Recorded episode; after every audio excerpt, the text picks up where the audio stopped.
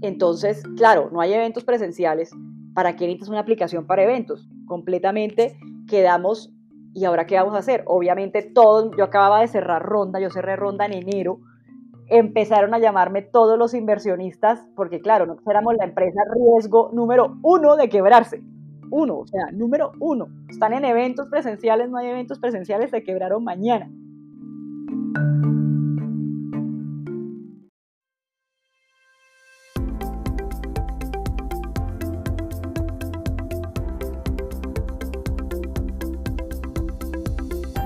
Bienvenidos a Creando la TAM, un podcast donde conversamos con emprendedores e innovadores de Latinoamérica para conocer sus historias y, a través de ellas, inspirarte a seguir tus ideas. Soy José Luis Ortiz y en el episodio de hoy, Juli Villalba nos cuenta cómo un encuentro fortuito en un taxi en Medellín le llevó a emprender en tecnología y empezar Rebus,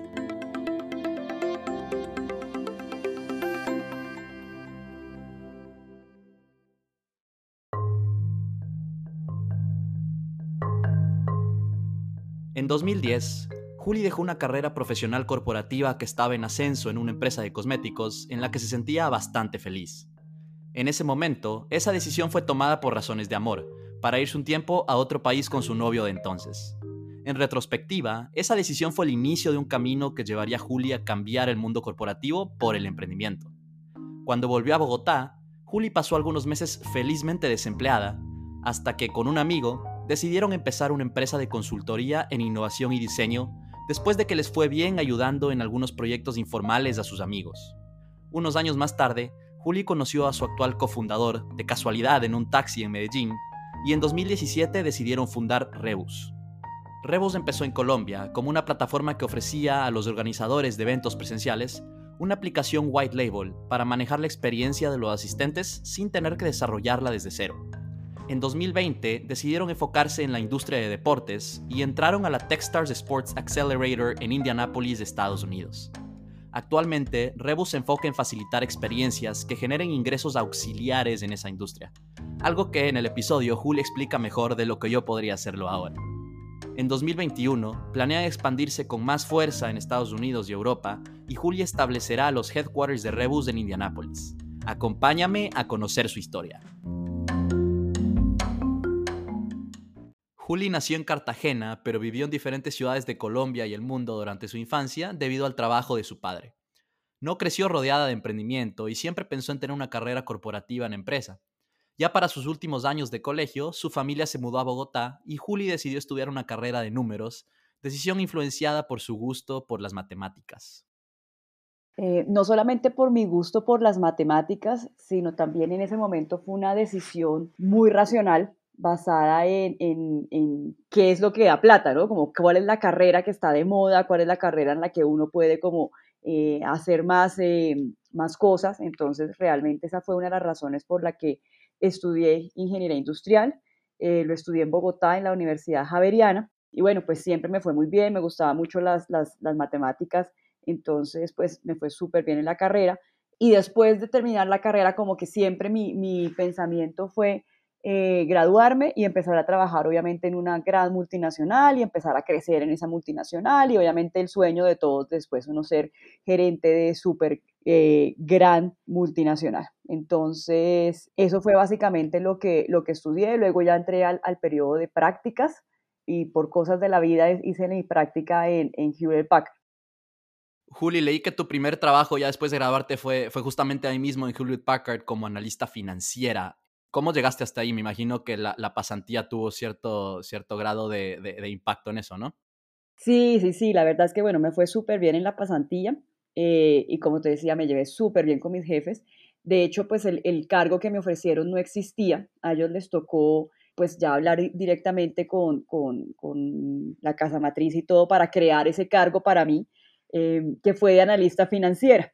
Entonces, pues digamos que para mí, a mí nunca, me, nunca sentí que mi carrera fuera estar enfocado en los números, o sea, en finanzas, ese tipo de cosas, pero obviamente era una súper oportunidad continuar trabajando en Hewlett Packard, obviamente pues todos esperábamos después de la práctica que nos ofrecieran trabajo y, realmente pues estuve ahí casi, casi tres años larguitos en Hewlett Packard aprendiendo un montón, obviamente creando de cero el área, ayudándoles a, todo el proceso de estructurar la, la, parte financiera, el manejo, digamos, eh, más como contable, de facturación, ese tipo de cosas. Entonces fue para mí también un tremendo aprendizaje después de Hewlett Packard pasaste a, a, Bellcorp más o menos en el 2007. Eh, ¿fue, ¿Fue algo similar en, finanzas o, qué, es lo, qué es lo que hiciste en esa nueva empresa? No, pues mira que fue interesante porque efectivamente yo como no quería enfocarme en finanzas, ya llevaba más de tres años trabajando en eso, dije, bueno, si no me muevo ya,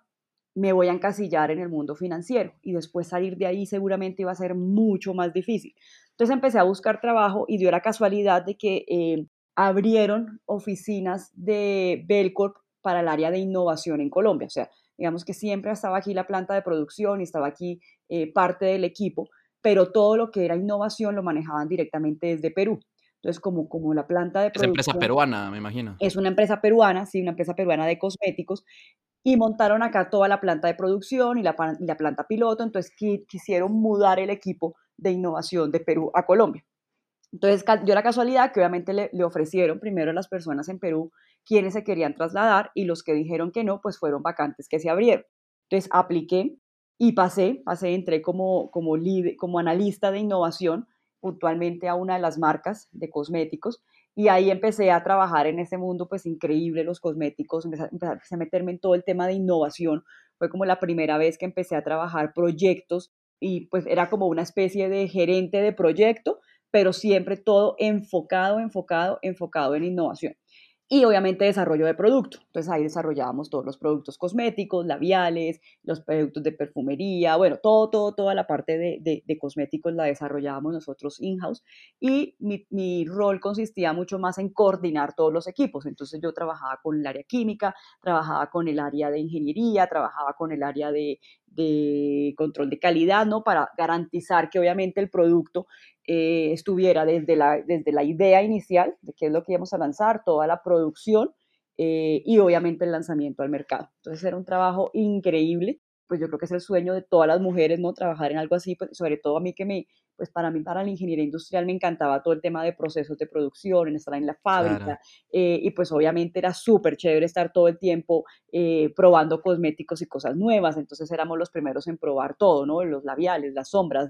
los esmaltes, entonces era pues el mega trabajo soñado. Sí, suena, suena como un, buen cambio, ¿no es cierto? En ese momento, como tú dices, y tiene mucho sentido si es que te quedabas más de tres años o pues ya empezabas a hacer como una, una carrera en finanzas, iba a ser mucho más difícil salir de ahí. Y a veces eh, creo que la vida profesional es justamente esos, de esos pivotes, ¿no es cierto? En cuanto a, pues áreas de enfoque.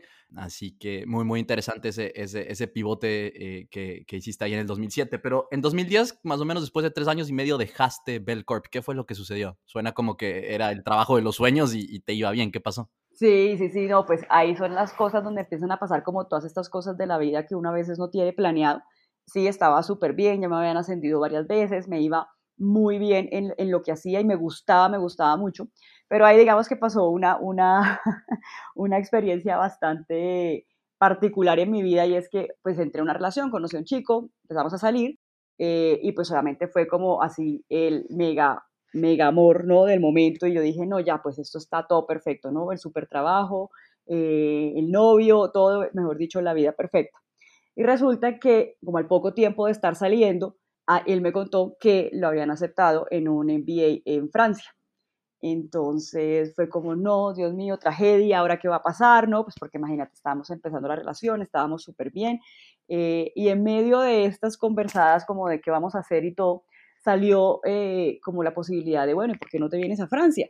Y pues en ese momento yo dije, pues, ¿por qué no? ¿No? O sea, yo creo que... ¿Y tú estabas trabajando todavía? Yo estaba trabajando, sí, yo estaba, y entonces fue como, pues sí, ¿por qué no? O sea, me puedo ir de pronto un año, pues la maestría de la cortica era un año, eh, me puedo ir de pronto ese año, obviamente no me voy al tiempo con él, sino me voy después de un tiempo, preparo algunas cosas, empiezo a aprender francés eh, y nada, pues allá me dedico a terminar de aprender francés y a darme como un, relax unos meses.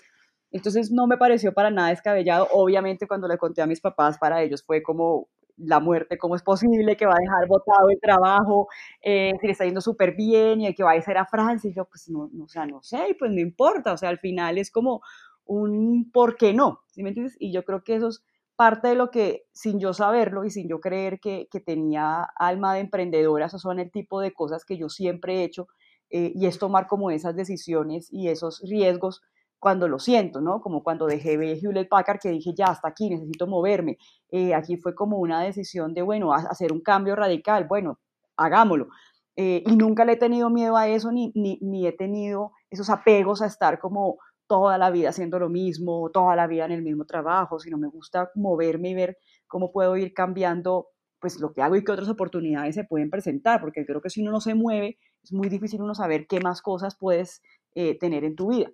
Entonces renuncié, renuncié a Belco básicamente, eh, cogí todos mis ahorros, organicé todo para, para irme a Francia.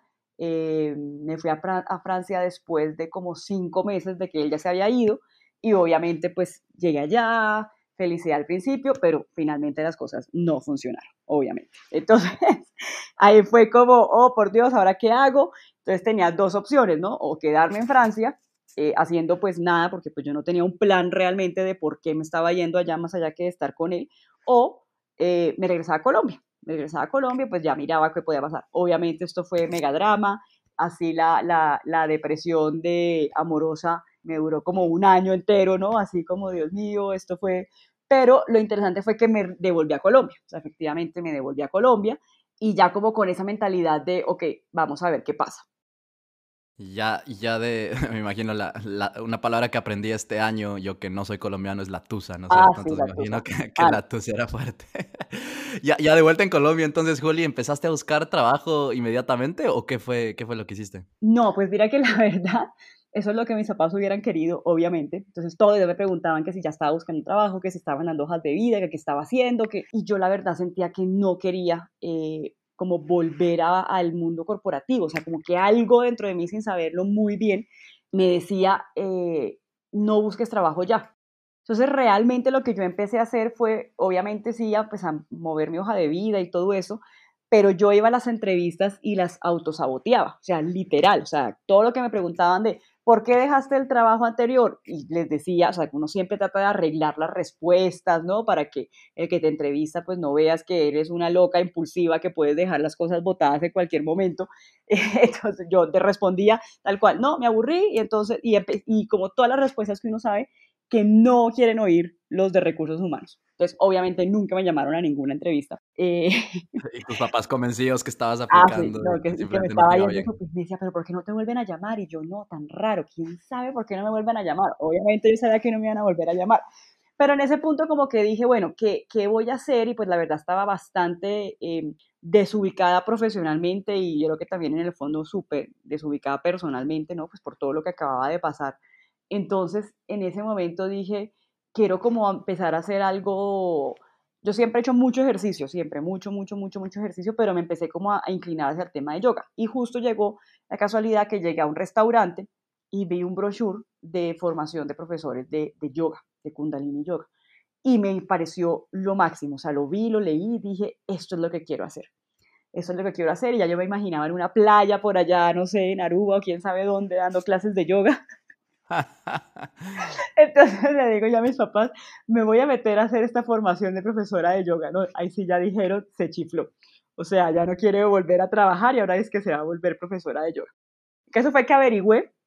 Eh, ya ese año no se podía, ya estábamos hablando de finales de 2010. Me dijeron, no, empiezas al otro año en junio, pero si quieres te invitamos a que pues vengas al centro y practiques yoga y me volví súper adicta. O sea, iba todos los días eh, y obviamente como no estaba trabajando, tenía mucho tiempo, entonces iba todas las mañanas a hacer yoga, todos los días, eh, y después me, me, ponía simplemente a, no sé, estaba leyendo un montón, eh, que buscando trabajo, pero no estaba haciendo nada, eh, y en las tardes me veía con algunos amigos, ¿no? Obviamente cuando uno está desocupado, y todo el mundo trabaja, no es tan divertido porque pues no tienes con quién verte, entonces en las tardes trataba como de verme con mis amigos y ahí como, ese era como ese momento en el que estaba en mi vida.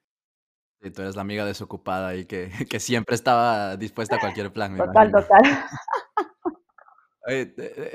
me, escuchaba que, Juli, escuchaba que, que empezaste justamente con, con, todas estas amigas y amigos que tenías, empezaste a ayudar a una de ellas con un, eh, un proyecto de, exportación de productos que tenían empresa, eh, un poco como que en el área de, de innovación esto era como que solamente fue un proyecto o, también dentro de, digamos, de toda la, la, vida tan flexible que llevabas ahí con las clases de yoga y eso estabas como que haciendo proyectos más o menos como que on the side. Sí, no, es que esto fue, esto fue chistosísimo porque, bueno, en medio de este desocupe o desparche, como decimos aquí en Colombia, hablándome así con esa amiga me contó eso, me dijo, oye, tenemos un proyecto, eh, quiero exportar, ellos tenían una productora audiovisual, pero la verdad es que no quiero ir con lo mismo que estamos haciendo ahorita aquí en Colombia. O sea, quiero llegar, quieren ir a Perú y a otros mercados, pero quiero como hacer algo diferente porque si no, no vamos a tener cómo competir. Entonces yo en ese desocupe le dije, oye, pues yo trabajé en innovación, yo sé hacer como talleres o workshops de innovación como para ayudarte a encontrar ideas y ver como oportunidades, pues si quieres yo te ayudo con eso. O sea, fue así como súper random, le boté la idea. Después de amigas, sí, de amigas, de oye, pues no estoy haciendo nada, si te sirve, aquí estoy. Em, luego me escribió en la noche y me dijo, oye Juli, me quedé pensando lo que me dijiste, me interesa, ¿tú lo harías? Y yo, sí, obvio. Entonces me dijo, ¿qué necesitas? Y yo no, reúne a tu equipo cuando puedan, digamos, seguramente les queda mejor al final del día. Y nada, yo te hago una sesión cortica y miramos a ver qué sale de ahí. Entonces, como soy una mega nerd, entonces me senté obviamente esa noche a hacer una presentación, ¿no? O sea, como un deck de listo, esto es lo que vamos a hacer y todo el proceso de lo que íbamos a trabajar, o sea, cero improvisado, ¿no? Entonces, en esas, eh, en medio de, de, mi desocupe, tenía un amigo con el que me veía mucho, que es Mauricio. Eh, y Mauricio, él, estudió conmigo la especialización en innovación, eh, que de hecho se la hice cuando estaba en Belcor, que me empecé a, meter mucho y a, y a, involucrar en todos esos temas de innovación y él también estaba eh, pasando por una situación como de crisis en el trabajo, ¿no? O sea, no le gustaba lo que estaba haciendo, no le pagaban muy bien y fuera de eso todo el tiempo lo estaban explotando, pero mal. Entonces, en eso uno de mis grandes consejos fue, no, pero pues renuncia, o sea, esta vida desempleada. Nada que perder. Nada que perderlo, o sea, digo yo, Dios mío, y, y, lo peor es que mis amigos me siguen los consejos. Entonces, un día también me llamó Mauri y me dijo, Juli, ¿sabes qué? Eh, renuncié. Y yo, ay, Dios mío, ¿cómo así que renunciaste? porque me hiciste caso? Y me decía, pero no me dijiste que esto era lo máximo, que la vida fluye, que siempre va a llegar algo mejor. Y yo, pues sí, pero pues, o sea, no quiero ser responsable después de, de, de, no sé, de, entiendes? De muchas cosas. Entonces, nada, entonces con Mauro nos empezábamos a ver todas las tardes, ¿sabes? Entonces éramos, hacíamos ejercicio y nos íbamos después de almuerzo a tomarnos un cafecito, un postrecito o algo. Y en esas le conté, oye, mira, voy a hacer esto donde Claudia eh, que él también la conocía porque también había estudiado con nosotros, eh, le dije, ¿por qué no me acompañas? Y me dijo, oye, chévere, pero después tú me acompañas a mí, que va a haber una, sí, como una apertura de una galería de una amiga y pues no quiero ir solo. Entonces nos fuimos, hicimos el taller con mi amiga, le salieron unas cosas súper chéveres y con eso lograron efectivamente exportar, digamos, exportar la, la, empresa a otros, a, otros, a otros mercados eh, y nada, pues así digamos que empezó esa como idea de, oye, esto de hacer esos como talleres o workshops no está nada mal. Sé que en esa, en esa fiesta, inauguración de la, de la galería, pues pasó algo súper eh, importante, relevante, que, que, iba a marcar el, el, futuro cercano tuyo y de, y de Mauricio, de Mauro. ¿Qué fue lo que sucedió esa noche? Sí, entonces imagínate que, bueno, llegamos a, la, a esa galería eh, y ahí pues conocimos a, pues yo conocí a uno de los grandes amigos de Mauro, de toda la vida de la universidad. Entonces, pues nada, como que cuando lo conocí, se llama Saúl, eh, entonces me dijo, hola, ¿cómo te llamas? Y yo, no, Juliana. Ah, y la típica pregunta, ¿no? De, bueno, ¿y tú qué haces? ¿no? Y yo eh, soy felizmente desempleada. No, no, no, eso es drama total. O sea, eso en Colombia realmente es como, ¿cómo así que eres desempleada? Y yo, no, no, no, pero no, no viste, soy felizmente desempleada. Pero como sí, como así que eres feliz. pero como así, le dije, sí, pues porque no tengo ni idea de qué quiero hacer en mi vida y estoy como en un proceso de tratar de, de descubrirlo, a ver si, pues, a ver si, si, si lo resuelvo, ¿no? Entonces me dice, pero ¿cómo así? Entonces lo mismo, ¿tú qué hacías y en qué trabajabas? Y bueno, empezó a como averiguarme la vida. Y en eso llegamos a que le conté, no, acabamos de venir de em, hacer un taller de innovación, ¿no? Pues hacer como una sesión de innovación con una amiga que tiene una productora Em, entonces él como que, bueno, pero entonces empezó como a, intrigarse sobre eso, como así, cuéntame eso, ¿qué fue lo que hiciste? Entonces le empecé a contar y me dijo, oye, yo sabes, yo creo que eso le puede interesar a mi jefe, eso les puede interesar aquí en la empresa donde yo, yo trabajo. si yo te saco una cita, tú presentarías em, una, una, una, presentación comercial y un yo, pitch. un pitch, y yo, pues sí, o sea, no tengo ningún problema. Entonces, entonces, claro, como estábamos ahí con Mauro, le dije, Mauro, pues, ¿qué te parece si, pues, lo hacemos juntos, ¿no? Así como hicimos este. Entonces me dijo, de una, Juli, pues, lo que te digo, no teníamos nada que hacer. Entonces, le dije a, a Saúl, bueno, dime cuándo la cita, y me dijo, no, dime ustedes cuándo están listos. Y yo le dije, no, pues, yo creo que en una semana máximo, pues, para sentarnos como a hacer una presentación formal y todo eso, y pues, también como para investigar, porque realmente no era como que oficialmente dijéramos vamos a crear una empresa, sino pues por lo menos uno hacer algo investigado y que no fuera uno hablar cualquier babosada en medio de la reunión, sino que se note inteligente, ¿no? Entonces estuvimos una semana y estuvimos ahí planeando y nos veíamos todas las tardes con Mauro a trabajar en la presentación, a hacerla como súper eh, diferente, a buscar información y nada. Entonces resulta que, resulta que la cita con este cliente nunca salió pero lo que sí pasó que fue algo muy chévere y es que Mauro fue a la empresa donde trabajaba antes a recoger su liquidación, ¿no? Entonces llegó allá y, entonces, claro, todos, ah, claro, ya vino aquí, eh, aquí decimos en Colombia pedir cacao, ¿no? Que es como cuando uno viene a decir que le deben el trabajo de regreso o algo así, ¿no? Entonces, claro, vino acá ya, seguramente se arrepintió de haber renunciado y él no, para nada, yo monté una empresa. Entonces le dicen, ¿cómo así que monté una empresa? Y él dice, sí, monté una empresa de innovación. Y entonces todos como, pero ¿cómo así? Cuéntame. Entonces él empezó a contar pues todo lo que obviamente ya habíamos puesto en el deck, ¿no? Como toda la información de lo que supuestamente hacíamos de innovación. Entonces era fin de año, esto era como el 8 de, para el 8 de diciembre, eh, que en Colombia es, es, es festivo, es feriado el 8 de diciembre. Entonces él se encontró con la directora de, una de las directoras de esa empresa y entonces le dijo, le dijo, Mauro, cuéntame lo que estás haciendo. Entonces él le dijo, no, mira, tengo esto, esto, esto. Y él le dijo, mira, es que yo quiero hacer una actividad de fin de año con la gente, pero quiero que sea más como de trabajo, como de hacer como una especie de planeación estratégica y como de mirar cómo nos reinventamos. ¿Ustedes harían eso? Y Mauro, claro. Eh, entonces le dice, bueno, dime cuánto costaría. Entonces, obviamente no teníamos ni idea. Y este se puso a inventar, es que tres modelos de precio. Entonces, el primer modelo era, era eh, un taller de dos horas eh, y no sé qué, y costaba, ponle tú, mil dólares. El segundo taller eh, duraba cuatro horas y tenía otra información y ese costaba, no sé, tres mil dólares. Y el siguiente taller era o sea, todo el día y le entregábamos más información, más sistematizado todo y ese costaba cinco mil dólares. ¿no? Entonces ella cogió y le decía, no, Mauro, pero es que no me alcanza porque, y ya hacía cuentas y decía, ok, 5 y 3, 8 y 1, 9, no, es que no, no me alcanza porque no tengo sino, no sé, 7 mil dólares, una cosa así. O sea, al final, eh, estoy hablando de que en realidad lo que nos pagaron fue más de 10 mil dólares. Eh, entonces ella, ella hacía cuentas y le decía, no, Mauro, no me alcanza, no me alcanza porque solo tengo, no sé, creo que como 12 mil dólares. Y Mauro, eh, tranquila doctora, yo le hago una rebaja yo le hago una rebaja y se lo dejo todo por los 12 mil dólares que usted tiene. Entonces le dice, listo, pero tengo que correr porque pues ya se acaba el año y necesito que tú me des una propuesta para el martes después del festivo. Entonces, claro, Mauro me llama enseguida, yo ya estaba camino a, aquí a un sitio cerca de Bogotá a pasar el fin de semana, al puente, ¿no? Paseo con amigos y me llama Mauro y me dice, Juli, ¿te quieres ganar 12 mil dólares? Y yo, obvio, ¿qué hay que hacer?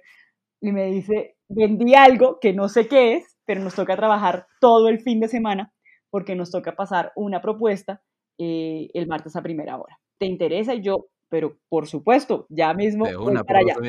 Entonces bajé del carro, les dije a, los que iba en el, en el carro, perdón, perdón, paren aquí, me bajo y todos, pero ¿cómo así? Me salió trabajo y me fui y trabajamos todo el fin de semana con Mauro, todo el fin de semana pensando qué íbamos a hacer, pasando la propuesta, porque la querían como súper detallada exactamente, y pues esto era realmente inventarnos de cero algo para hacer, o sea, no teníamos ni idea, ni idea, ni idea qué es lo que íbamos a hacer, solo sabíamos el resultado que ellos querían, pero obviamente estábamos hablando de que éramos una empresa de innovación y de creatividad y no sé qué, pues no podía ser nada mega formal ni mega eh, consultoría tradicional, sino tenía que ser muy, muy espontáneo. Entonces, hicimos el taller, nunca había quedado tan cansada en mi vida, o sea, ocho horas de dictar eh, pues obviamente una conferencia y moderar 60 personas y hacer esto nunca lo había hecho en mi vida nos fue su, contraté a mi hermano de camarógrafo para grabarnos y, vernos cómo estábamos, contratamos a Saúl, bueno, pues contratar es un decir, ¿no? Les pedimos favor a Saúl que, que fuera al taller para que, no, para que también estuviera ahí y nos diera después tips de cómo lo había hecho, eh, lo cómo lo habíamos hecho, o sea, hicimos como toda la logística, eh, preparamos absolutamente todo, nos fue súper bien, eh, nos pagaron y fue como, ok, tome sus 6 mil y 6 mil dólares, feliz Navidad, feliz año, que le vaya muy bien. Nos vemos en enero. No, está buenísima la historia, pero, pero todo esto formalmente no, no existía una empresa, ¿verdad? O sea, esto fue, digamos, algo que Mauro lo, lo, vendió en su momento. Y, pero parecía que sí había, había, había, oportunidad. O sea, ya pues tu amiga, el amigo de Mauro, el, esta ex empresa de, de, Mauro también. ¿Qué hicieron ustedes ahí? ¿Decidieron empezar ya formalmente la, la como una empresa o, o cómo, cómo continuaron?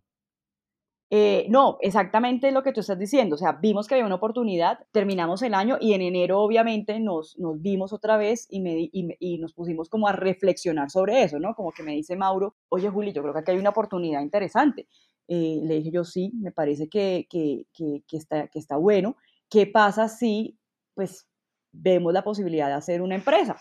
Entonces le dije yo, pues sí, pues no me parece mala idea, me, divertí un montón haciendo esto, me encantó como este proceso creativo y de empezar a, a ver cómo uno ayuda a las, a las, empresas. Creo que tenemos talento, o sea, a los dos nos fue súper, y a los dos siempre nos ha encantado hablar en público, somos súper, o sea, todo ese que para otras personas puede ser terrible, para nosotros era como increíble. Entonces nos, lo que empezamos a hacer fue vernos todas las tardes, o sea, seguíamos en nuestra vida de felizmente desempleados, entonces seguíamos haciendo ejercicio en las mañanas, almorzando en la casa de los papás y nos veíamos en las tardes para empezar a trabajar en la idea de la empresa, ¿no? Como, como sin, sin ninguna tipo de, de, afán, porque pues realmente no es como que estábamos era probando.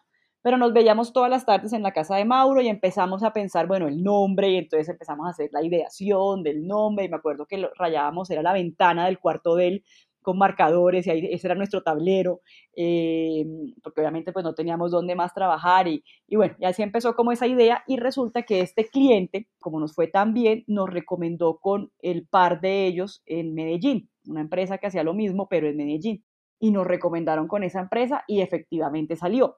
Y como ya tenían en su mente que costaba tanto, pues para ellos no fue, o sea, cuando les dijimos cuánto costaba, no fue para nada caro y nos empezaron, nos siguieron pagando esas tarifas carísimas de megaconsultores, eh, o sea, como de, no sé, como de Pricewaterhouse o algo así. Sí, como con 15 años de experiencia. Exacto, entonces nos fuimos para Medellín, todos los viáticos pagos, nos pusieron en tremendo hotel, tremenda suite, nos llegaron los consultores de Bogotá.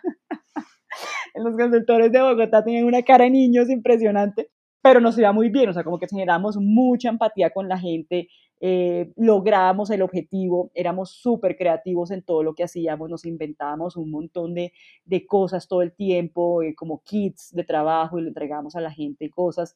Y, pues nada, o sea, como que lo, disfrutábamos un montón, un montón, un montón. Y este cliente nos refirió a otro y ese otro a otro y así se fue dando como que ese año empezó a ir muy bien. Oye, a todo, a todo esto, ¿tus papás estaban ya más tranquilos sabiendo que pues ya tenías algo o al menos estabas enfocada en algo o seguían presionándote para que busques como un trabajo en serio? Pues primero no entendían qué estábamos haciendo, o sea, cuando les hablamos de que consultoría, innovación y todo, como que para ellos eso era chino. Eh, entonces como que no me presionaban tanto como de busca trabajo, pero sí como que cuando la gente les preguntaba, no, Juli, Juli, ¿qué está haciendo? Como que no eran capaces de decir, tiene una empresa sino no, está en un periodo, pero más adelante va a buscar trabajo. O sea, como que para ellos esto era como de pronto un hobby o una etapa así como, como medio por la que estábamos pasando, como de rebeldía o algo así, pero como que les costó darse cuenta que realmente pues era, era una empresa. Incluso cuando en algún momento dijimos, vamos a abrir una oficina, nos decían, pero ¿cómo así? ¿Por qué se van a meter en costos? Y si a ustedes les está funcionando muy bien el tema eh, de ustedes dos. Y entonces les decíamos, sí, pero pues si no, si no nos exigimos también nosotros a, ponernos, o sea, es muy fácil y muy cómodo trabajar en la casa, pero entonces tampoco nos esforzamos a que nos entren más cosas para pagar esas responsabilidades que estamos adquiriendo de una oficina o, contratar gente para crecer, o sea, como que para nosotros se volvió un tema de nos motivamos a, a exigirnos más porque necesitamos pagar esas obligaciones, ¿no? Tenemos una nómina, tenemos eh, una oficina y tenemos ciertas cosas que nos hacían como meterle mucho más la ficha a lo que estábamos haciendo. Bueno, gracias por darnos a ti todos los detalles de, Creative Lab. Creo que no habíamos mencionado que, esa empresa se, se, llamó Creative Lab. Pero saltándonos unos años de aquí en 2016, para continuar la historia, por casualidades del destino de lo que, de lo que escuchaba, conociste a, a quien es hoy tu co-founder eh, de Rebus, eh, José Berrio. ¿Cuál es, ¿Cuál es esa historia? Porque sé que también, como, como muchas cosas en tu vida, la historia es muy particular. Sí, sí, sí. No, imagínate que en ese, bueno, estábamos en un evento en Medellín que se llamaba el Innovation Land y era un evento de innovación. Entonces, básicamente yo iba como speaker em, y pues íbamos a, iba a hablar de innovación y José también iba como speaker. Él tenía una empresa de, de prototipos, o sea, él lo que creaba era prototipos físicos y eh, tecnológicos o, o, pueden ser no de tecnología, sino también físicos para grandes empresas. Entonces, él iba a hablar de prototipos y yo iba a hablar de innovación. Entonces, cuando ya salimos del evento, en el evento nunca nos vimos, no nos conocimos ni nada, cuando ya salimos del evento, eh, resulta que estaba lloviendo impresionante y nosotros teníamos que llegar al aeropuerto porque viajábamos ese, ese mismo día a Bogotá, el evento era Medellín. Entonces, bueno, en medio de la lluvia, imposible conseguir taxi, bueno, y ya yo empezamos a ver que mucha gente como que estaba ahí, tenía maletas. Entonces dijimos, si tiene maletas, seguro van para Bogotá. Entonces, cualquiera que se monte algún taxi de esos, lo vamos a parar y que que me lleve al aeropuerto porque voy a perder la conexión, voy a perder el vuelo. Y efectivamente así lo hicimos, como que paramos, yo estaba ahí con gente de mi equipo, pero paramos, eh, yo era la que tenía como más eh, afán de volver, entonces paramos el taxi y pues preguntamos a la dónde van, al aeropuerto, ok, perfecto, me llevan, sí, sí, sí, entré al taxi y resulta que quien iba en el taxi era José. Entonces, obviamente nos pusimos a hablar todo el camino, bueno, ¿y tú quién eres? ¿Qué haces? Eh, y en ese momento, digamos que lo que nos dimos cuenta es que nuestras dos empresas podían trabajar en conjunto. Entonces fue súper eh, bueno porque yo trabajaba con las empresas para hacer, eh, para encontrar ideas de innovación y José después las desarrollaba. Entonces así empezamos como a hacer proyectos juntos. Y un día me llama José y me dice, oye Juli, tengo una idea de una aplicación para eventos y estoy buscando socios. Estoy buscando socios porque no la quiero hacer sola, me parecería súper chévere hacerlo en ese momento pues contigo y con Mauro, antes de que Mauro saliera de, de, Creative Lab.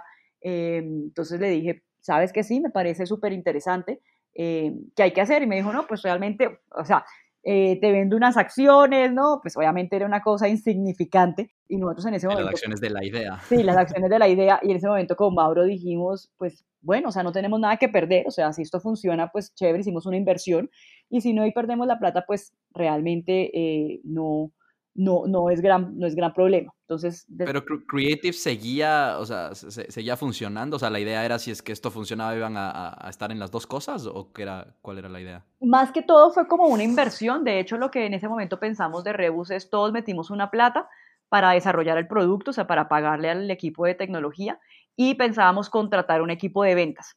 ¿sí? En ese momento lo que pensábamos de Rebus o la idea de ese momento era una plataforma, una, una app para eventos que fuera una app. Entonces tú vas a un evento y normalmente te dicen descarga la aplicación del evento.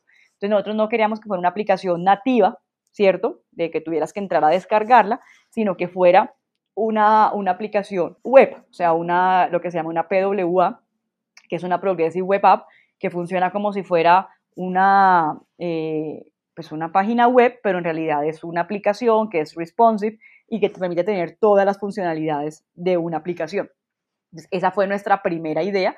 Y de hecho, en ese momento seguíamos en Creative, yo seguía trabajando en Creative eh, y teníamos era un comercial que era el que vendía Reus, ¿sí?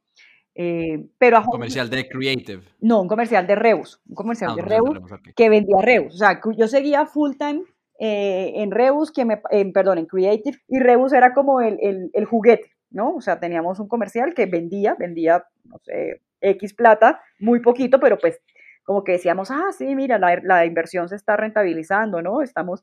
Pero en ese momento a José se le metió en la cabeza que quería estar en un programa de aceleración. ¿sí? Yo en ese momento no tenía ni idea que era un programa de aceleración, pues porque yo estaba en otro mundo, eh, consultoría, una empresa que siempre fue bootstrapping, o sea, nunca tuvimos que buscar inversión, la empresa siempre fue rentable sola. Entonces, José me dijo, eh, voy a aplicar aceleradoras. Y yo, ¿qué es eso? No, mira, unos programas que no sé qué, que casi todos están en Estados Unidos. Entonces aplicó, eh, como a todos, creo, a todos, a todos, a todos. Obviamente todos nos dijeron que no, pero pasamos en uno eh, en Nueva York que se llama Quake, Quake Capital, pasamos en ese en el 2018. Eh, espérate, antes de adelantarnos al 2018, ¿hubo un momento entre 2016 y 2017 en que, en que tú decidiste dejar Creative para pasar a Rebus? Porque imagino que ya el compromiso de meterse una aceleradora era ya pues founder full time en Rebus. En ese momento, cuando aplicamos y pasamos a, a Quake, fue que decidimos hacer como la, la transición. Sin embargo, yo seguía estando full time en ambos, ¿sí? O sea, ya digamos no tanto eh, como consultora, pues porque obviamente esto nos implicó movernos a Nueva York, pero yo seguía al frente de la empresa, o sea, yo seguía como la gerente, eh, el equipo de consultores seguía trabajando, pero ya obviamente estaba como en ese proceso de transición de entre Rebus y, Creative. Obviamente en la aceleradora pues estaba 100% trabajando en Rebus, pero sin embargo quien me seguía pagando en ese momento salarios y todo era Creative, pues porque Rebus todavía no daba para eso. Eh, ahí nos invirtieron una plata, fue nuestra primera inversión, nos invirtieron 150 mil dólares.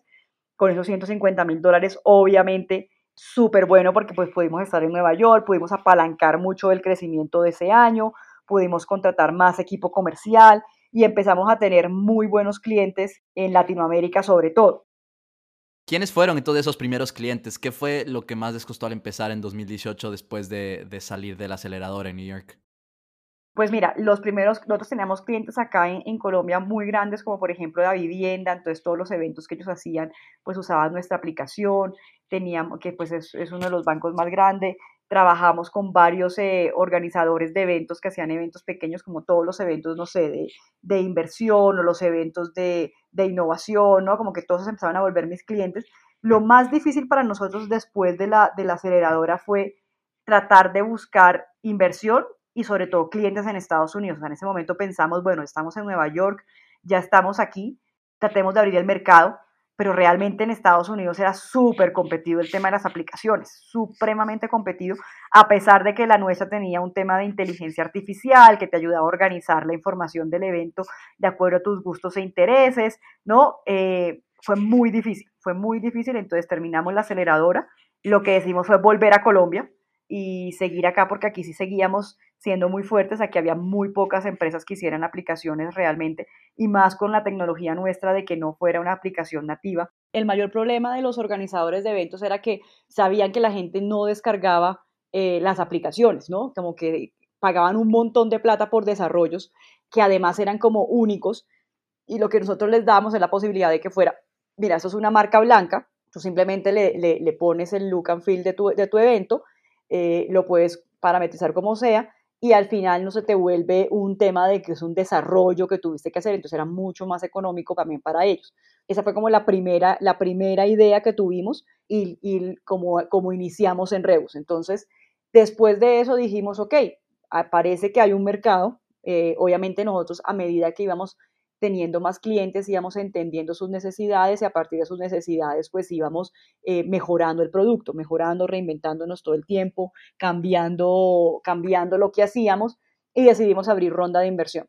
Entonces aquí yo fui, digamos que José era el encargado de producto, entonces yo eh, quedé como, como CEO y encargada de la ronda de inversión y esto sí fue la dimensión desconocida para mí, o sea, de, de pasar de una empresa que pues no necesitó ni un crédito ni siquiera de un banco ahora uno prepare el pitch, haga un deck, eh, ¿no? y empieza a hablar de todos estos términos de, de, inversionistas y que, la y que la nota convertible y que si es una ronda de equity, cuáles son el term sheet y bueno, todo esto que fue como estudia, estudia, empieza, o sea, eso sí fue como MBA hecho así como aprenda, equivóquese, obviamente primeras reuniones con inversionistas, un desastre, ¿no? Eso que uno dice todo lo que no debe decir, eh, bueno, aprendiendo y efectivamente fue de sean inversionistas para que te inviertan dos o tres. O sea, hablé con no sé cuántos y ya como que uno va a decir, ah, bueno, mira, aquí aprendí, esto sí se debe decir, esto no se debe decir, cambie el deck, actualice, proyecciones financieras, bueno, obviamente todo, todo, todo, todo, todo un tema.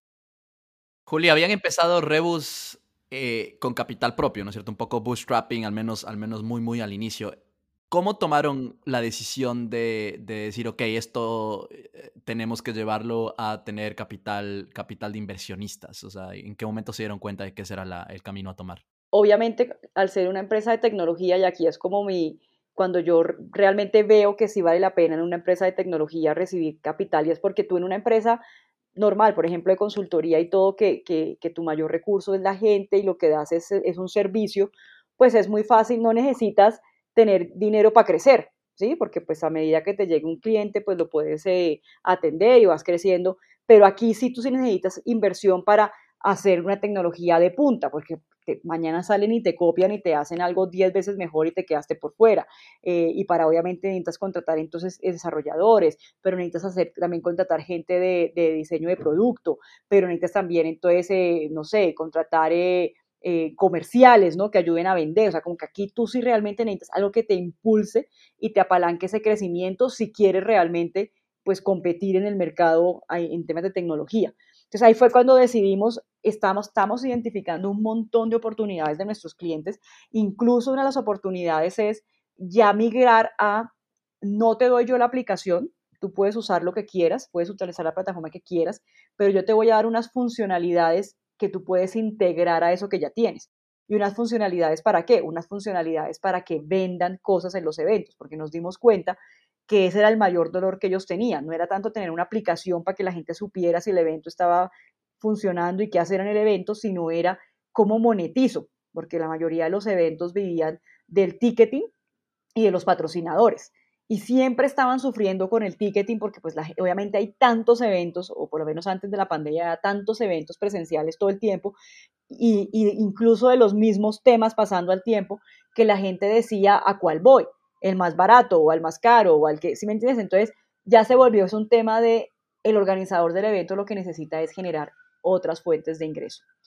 Y ahí nosotros vimos que había una oportunidad grandísima que nadie lo estaba haciendo y empezamos a ver qué hacían en otras industrias para generar ingresos adicionales. Entonces ahí, por casualidad, pues no, no, no, no sé si por casualidad o todo, pero la esposa de José trabaja en Avianca, eh, la aerolínea de aquí de Colombia, y ella siempre estaba hablando del ancillary revenue y el ancillary revenue, el ancillary revenue. Entonces José le decía, pero ¿qué es eso del ancillary revenue? Y le dijo, son los ingresos adicionales con los que la aerolínea se mantiene, porque la aerolínea no puede vivir de solamente el tiquete. La aerolínea vive de que te cobren por la maleta adicional, por el sobrecupo, por la comida a bordo, por el, ¿no? Todos los, los, add-ons que te hacen. Eh, y eso representa para ellos como el 40% de sus ingresos. Entonces ahí me dice José, Juli, esto es una oportunidad. Los eventos no hacen eso. Imagínate si en un evento a la gente se le cobra por un VIP. Ah, tú llegaste al evento, pagaste la boleta barata, pero cuando llegaste al evento y viste que estaba súper bueno, oye, ¿qué pasa si quieres entrar al VIP a hacer networking? Paga. ¿Qué pasa si quieres conocer a alguno de los speakers? Paga. ¿Qué pasa si quieres, eh, no sé, una cena posterior al evento con los conferencistas? Paga. Y empezamos a generar esos add-ons. Entonces ahí dimos, nos dimos cuenta que había una oportunidad grandísima que nadie estaba atacando porque todo el mundo estaba enfocado en la aplicación del evento o el software de event management, o, pero no enfocado puntualmente en cómo te ayudan los eventos a generar ingresos. Y ahí vimos que se nos abría el, el, el, el target, que ya no era solamente eventos corporativos, que fue donde nosotros empezamos, sino ya era entretenimiento. Entonces, ¿qué pasa si va a haber un concierto y tú dices, bueno, voy a pagar para una limusina que me lleve al concierto con mis amigos? ¿O qué pasa si pago por el after party del concierto? Y lo mismo con equipos deportivos, ¿no? Entonces empezamos a ver esa oportunidad. Pero esa era una idea que teníamos para desarrollar con la plata de la inversión. Entiendo, entiendo. Claro, ya ambiciones más grandes eh, necesita, necesita capital más grande. Eh, pero yo creo que muy interesante el punto que mencionas, ¿no? En, que en tecnología eh, generalmente es necesario levantar estos, eh, pues, estas rondas de, de, inversión, rondas de capital, porque, porque sí, o sea, si es que no creces rápido, llega alguien, te copia y te gana. Entonces, creo que es, un punto bastante interesante que no lo había, no lo había escuchado antes. Juli, leía que este año, en 2020, la pandemia les obligó a reinventarse, porque, claro, ustedes estaban enfocados en eventos, me imagino que en su mayoría físicos. Eh, y en algún punto de este año, no, no, recuerdo qué mes, lanzaron como cuatro productos o funcionalidades en cuestión de semanas, como nuevos, un poco orientados más a este mundo digital en el que estamos ahora. ¿Qué otras cosas cambiaron este año eh, por la pandemia? Uy, sí, este año fue increíble. Pues mira, arrancamos el año súper bien, o sea, enero y febrero, buenísimas proyecciones de ventas. El año pasado nos había ido relativamente bien, pero este año veníamos creciendo y luego llega el COVID, ¿no? Entonces el COVID, todos nuestros clientes, obviamente eventos presenciales, eh, lo primero que hay ten en cuenta que ahí todavía teníamos, era la aplicación del evento, o sea, nosotros todavía no hemos desarrollado la, la otra parte de, de, lo de ventas, era la idea que teníamos. Entonces, claro, no hay eventos presenciales, ¿para qué necesitas una aplicación para eventos? O sea, completamente quedamos, ¿y ahora qué vamos a hacer? Obviamente todo, yo acababa de cerrar ronda, yo cerré ronda en enero, empezaron a llamarme todos los inversionistas, porque claro, nosotros éramos la empresa riesgo número uno de quebrarse. Uno, o sea, número uno. Están en eventos presenciales, no hay eventos presenciales, se quebraron mañana. Y todos llamándome, como no sé qué, yo no, tranquilos, estamos. Entonces, ahí fue cosas, y yo creo que eso, esa es una de las, de las grandes cualidades que tenemos los emprendedores y es de ver oportunidades todo el tiempo. Imagínate que la plataforma de nosotros, al no ser una aplicación nativa, sino ser una aplicación web, nos permitió utilizar la misma estructura, ¿sí? el, mismo, el mismo backend de la, de la aplicación para crear una plataforma para eventos digitales. Entonces, no es que nosotros fuéramos un Zoom, sino que tú necesitabas crear el venue virtual. ¿A qué me refiero? Si tú haces una conferencia en Zoom, eh, pues más allá de que nos veamos las caras los que estemos ahí conectados, no hay ningún tipo de personalización, no hay ningún tipo de que tú sientas que entraste a un evento digital, sino tú entraste a una conferencia. Es posible tener eventos como tal en Zoom. Exacto, es una conferencia. Entonces lo que nosotros hicimos fue utilizar toda nuestra plataforma para hacer un frame, nosotros llamamos un frame, que te permite hacer que tu evento sea completamente diferente. Entonces, eh, que si tú vas a hacer, no sé, ahorita acabamos de, terminar este año el Stereo Picnic, que es el festival más grande de, de Colombia, tipo un Coachella o algo así, eh, y ellos montaron todo el festival en nuestra plataforma. Entonces, con la imagen del evento, tenía cinco escenarios pasando al tiempo, eh, podías hacer salas de mitad, o sea, nosotros empezamos a ver que había una oportunidad ahí y empezamos a, en ese, en ese momento, lo que dijimos es, ok, reinventemos. Entonces empezamos a hacer de todo, ¿no? A ver, a ver qué, qué funcionaba. Entonces, eh, hicimos la plataforma para eventos, la, empezamos a desarrollar el widget, que es el de ventas, ¿no? Lo desarrollamos de una, pensamos en una funcionalidad para que la gente pueda conocerse en esos eventos, pues porque tú más allá de que si estamos 100 personas en un Zoom, pues yo no te voy a poder conocer a ti, porque más allá de que veo tu foto, pero no puedo hablar contigo aparte del evento. Entonces empezamos a desarrollar funcionalidades para que la gente pueda crear grupos aparte, para conectarse, para contactarse, eh, y todo esto lo hicimos en tiempo récord. O sea, llegó la pandemia, sentamos al equipo y les dijimos, ok, aquí tenemos dos caminos. O nos reinventamos y le vamos a meter la ficha todos a esto, a lo que haya que hacer, desarrollo. El equipo comercial empezó a cambiar toda la parte comercial, el discurso, los, los decks, todo, el equipo de tecnología, la plataforma, ta, ta, ta, ta, o morimos. Y en un mes sacamos todo y empezamos a hablar, empezamos a hacer alianzas estratégicas con todos estos organizadores de eventos que se estaban literal quebrando y les dijimos, les tenemos la plataforma, ustedes sigan buscando eh, clientes porque la gente va a seguir haciendo eventos, les, les, toca, obviamente hubo como uno o dos meses en que todo el mundo paró y no hizo nada, pero ya el tercer mes de seguimos en pandemia, seguimos en encierro y nada va a cambiar, listo, hagamos eventos digitales. Sí, Jorge, la, verdad es que creo que uno de los ejemplos más, claros que he visto de, pivote y de reinventarse eh, por, el, nuevo mundo que nos está tocando vivir por COVID, que seguramente vino para, quedarse, sobre todo en el sentido de, eventos digitales. Hoy nos estás hablando desde Indianápolis, en Estados Unidos, y sé que ya llevas allá varios meses eh, porque Rebus eh, fue parte de la aceleradora Techstars en esa ciudad. ¿Qué les llevó a tomar ese camino este año? Empezando el año, eh, nosotros ya hemos estado el año pasado postulándonos a varias aceleradoras, incluso habíamos estado en Y Combinator, habíamos llegado hasta la fase de la entrevista en San Francisco, bueno, no pasamos, bueno, como que nosotros siempre pensamos que nuestro mercado, sobre todo con esta nueva idea del ancillary revenue, que nuestro mercado era Estados Unidos. Y sabíamos que el camino más fácil era probablemente estar en una de estas top aceleradoras del mundo, pues para abrir el mercado, ¿no? Ya sabíamos que teníamos una buena idea, que, que teníamos el capital de la ronda de invención para desarrollar el producto, necesitábamos, era como ese empujón adicional para llegar a ese mercado. Entonces, a final de año, José se encontró esta aceleradora de, de Techstars puntualmente en deportes, ¿no? Porque pues digamos que Techstars tiene varios capítulos y está el capítulo de deportes y me dijo, Juli, yo creo que nosotros tenemos una gran oportunidad y un gran potencial en la industria de deportes porque eso sí que necesitan el ancillary revenue, porque esos no monetizan eh, sino a los fans que van al estadio, al que compra el tiquete. pero ¿cuántos fans tiene un equipo deportivo que pues nadie está mirando y que nadie les está ofreciendo cosas para que compren? Entonces yo dije, pues sí, me parece que, que es un mercado chévere. Además, a mí me encantan los deportes, dije, me parecería lo máximo trabajar en deportes. Entonces apliqué, hice la postulación, eso fue en enero de este año. En febrero empezamos el proceso de entrevistas y empezó el COVID, ¿no? Entonces todas las entrevistas que teníamos, primero se, alargó, el programa iba a arrancar en junio, lo extendieron a julio, o sea, lo, lo extendieron un mes más, lo cual hizo que el proceso de selección fuera más largo.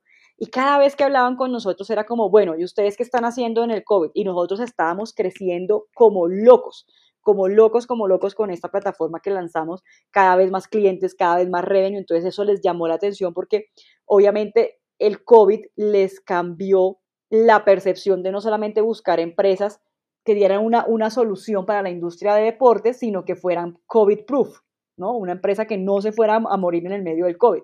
Y nosotros estábamos mostrando eso, ¿no? Que, que, que íbamos más allá, más allá, más allá. Entonces quedamos y después obviamente nos dijeron, eh, hay una probabilidad de que el, de que el programa sea... Eh, virtual. no, presencial, o sea, era virtual, sí, virtual, pero nos dijeron, estamos tratando de que al menos la mitad del programa sea presencial. Y nosotros estábamos convencidos de que eso no era lo mismo virtual que presencial, que había que estar allá como fuera. Eh, y cuando nos dijeron que quedamos, empezamos a mover todas las influencias que teníamos de gente en la embajada, en, digamos, en los consulados en Estados Unidos, amigos, porque Colombia estaba cerrado, aeropuerto cerrado, no había vuelos, no había nada, nada. O sea, si quisiéramos, no podíamos. Eh, y bueno, digamos que yo creo que cuando, cuando las cosas son para uno, todo fluye. O sea, conseguimos el vuelo humanitario, eh, nos dejaron entrar a Estados Unidos solamente con la carta de aceptación de Techstars, porque no estaba viajando gente que no fuera eh, residente o ciudadano, ¿sí? nosotros viajamos con la visa de, turista, llegamos a Indianápolis, hicimos el programa eh, presencial, la parte que fue presencial, eh, y definitivamente no hubiera sido lo mismo virtual. O sea, en este momento estamos en un proceso increíble, Techstars fue creo que de las mejores oportunidades que hemos tenido en toda nuestra historia eh, ya cerramos cinco clientes en Estados Unidos, equipos deportivos, equipos de soccer, equipos de básquet. Pues la verdad es que ha sido impresionante. Estamos a punto de cerrar ronda de inversión otra vez. Eh, entonces, para nosotros este año, en medio de tanta crisis a nivel mundial, para nosotros fue un tremendo año. Qué bueno, me, sí, me, alegra bastante y yo creo que es el caso de, de, muchas de las startups eh, de tecnología y digitales con las que conversamos aquí en Creando la TAM, donde este, este shift, ¿no este cambio al mundo digital les ha, les ha ayudado dentro pues, de todo lo, lo triste que ha, traído, que ha traído la pandemia este año. ¿Qué planes tienes con Rebus en los próximos dos, tres años, ¿no es cierto? En, en, corto, mediano plazo. Sí, pues digamos que nuestros... Em, nuestro plan ahorita por post-Techstars es, eh, vamos a, reubicarnos en Indianápolis, eh, vamos a establecer los headquarters de la empresa ya y pues obviamente esto, una decisión digamos pensada en que Indianápolis está consolidando en Estados Unidos como el hub de tecnología y deportes como más grande, ¿no? Ellos como que quieren ser lo que es eh, Silicon Valley o New York en temas de inversión, pero muy enfocado a la industria de deportes. Entonces para nosotros hace mucho sentido estar allá. Y de hecho, eh, lo que estamos pensando es el trabajar, los, digamos, el producto de Estados Unidos enfocado 100% en deportes. Allá no vamos a, todavía a entrar a, otras industrias como entretenimiento, eventos corporativos, eh, y vamos a seguir manteniendo Latinoamérica con este, con este crecimiento que ha tenido, ¿no? De los eventos corporativos, de entretenimiento y obviamente equipos deportivos. Entonces, vamos como a, a separar un poquito los mercados, pero nuestro foco en este momento de los próximos dos o tres años es consolidarnos en Estados Unidos como, como digamos, la, la primera y única plataforma que ayuda a los equipos deportivos a generar ingresos adicionales, creando experiencias, vendiendo experiencias. Estamos trabajando con los patrocinadores, porque eso también es una herramienta buenísima para los patrocinadores de empezar a tener otros canales eh, virtuales para comunicarse con los fans y obviamente para, pues, para hacer ese brand awareness que ellos están buscando todo el tiempo. Y eso es básicamente, ¿no? O sea, queremos posicionarnos en todo Estados Unidos, ya queremos también obviamente empezar a, a, tener clientes más en Europa, sobre todo los equipos de fútbol europeos. Ya en este momento hemos conversado con varios, eh, algunos equipos de la Liga de España que están súper interesados. Eh, y entonces es como expandirnos a, a toda la industria deportiva Estados Unidos, Latinoamérica, Europa. Y pues la verdad, si tú me preguntas cuál es, cuál es mi, mi sueño en los próximos dos o tres años, es desarrollar la tecnología y hacer el exit. O sea, vemos que hay una oportunidad grandísima para nosotros de hacer un exit eh, porque habría muchos canales o muchos grupos interesados en tener una plataforma como la nuestra, que pueden ser las mismas tiqueteras, que pueden ser los mismos equipos o las mismas ligas, que pueden ser eh, las mismas eh, plataformas de, de, streaming o de contenidos, porque nosotros también nos integramos con las plataformas de streaming. Entonces, creo que el foco que nosotros tenemos en este momento es seguir desarrollando la tecnología y ver si es posible en unos dos o tres años ya estar haciendo un éxito. Gracias por, gracias por compartirlo. Grandes planes, eh, les deseo el mejor de los éxitos, estoy seguro que, que, que, los van a lograr. Para terminar, Juli, la pregunta que siempre hago aquí en, en, el podcast, ¿cómo crees que podemos continuar creando en Latinoamérica y desarrollando el ecosistema de emprendimiento y tecnología regional? Yo creo que sobre todo después de, de, de ver cómo funciona en Estados Unidos, algo que a mí me, me encanta de, ese ecosistema, cómo se mueve, y que creo que aquí todavía nos falta mucho en Latinoamérica, es dejar de depender tanto de, los gobiernos, ¿no? Como que todavía en Latinoamérica los, fondos de inversión o muchos, mucho del ecosistema de inversión lo, jalan o lo mueven los gobiernos, ¿no? Entidades, no sé, como Corfo en Chile, como Impulsa en Colombia y así, que me parece que es muy bueno para nuestra, para nuestra cultura, ¿no? Y para empezar a educar a la gente, sin embargo, sí creo que ya tenemos que irnos migrando a fondos de inversión privados, que cada vez haya más fondos, que obviamente eh, yo espero que, que, entre más emprendedores haya, pues esos emprendedores al hacer su éxito después se vuelvan inversionistas y se empieza a generar ese círculo que se genera en Estados Unidos que es muy, que es muy dinámico, ¿no? O sea, tú tienes una empresa a la que le invierten, luego eh, la vendes, entonces te vuelves, eh, creas tu fondo de inversión o te vuelves inversionista y entonces ayudas a otros y ya es, y ya es el, el ecosistema privado el que mueve todo, ¿no? Son los mismos emprendedores, son las mismas startups las que hacen que cada vez haya más y más y más y más y más. Y yo siento que eso es algo que necesitamos empezar a fortalecer mucho más en Latinoamérica, fondos de inversión más sofisticados, más fondos de inversión para que también haya más emprendedores eh, y que no tengamos que estar buscando el capital afuera. O sea, yo creo que hay muy buenas ideas, muy buenos emprendimientos acá en Latinoamérica que probablemente con un poco más de, de ayuda, porque es que también yo me cansé de buscar inversión en Latinoamérica, es porque aquí te, te quieren todo el tiempo es más por menos, ¿no? Quiero más acciones, te doy menos plata, ¿no? O sea, si, si, es si vas a invertir en una startup de Estados Unidos, ah, no, sí, te invierto a 10 billones de dólares de valoración, así tengas una idea pero eres una startup en Latinoamérica, facturas, generas ingresos y te digo, no te voy a dar más de 3 millones de valoración. Entonces, esas son cosas que uno dice, ¿por qué sí, para unos sí, para otros no? Entonces, creo que este mercado se tiene que sofisticar muchísimo más, porque aquí no es de que el, el inversionista sea el que saque más ventaja, sino como de verdad el inversionista se vuelve ese motor para que el emprendedor salga adelante y, y pueda llevar su empresa a las grandes ligas. Esta fue Juli Villalba con la historia de Rebus Estoy seguro que Rebus será una de las startups latinoamericanas que triunfarán en mercados como Estados Unidos y Europa, y con ello Juli inspirará a más emprendedoras y emprendedores a hacerlo. Si te gustó este podcast, por favor compártelo con más personas y síguenos en Spotify, Apple Podcasts y en redes sociales. Nos vemos en un próximo episodio.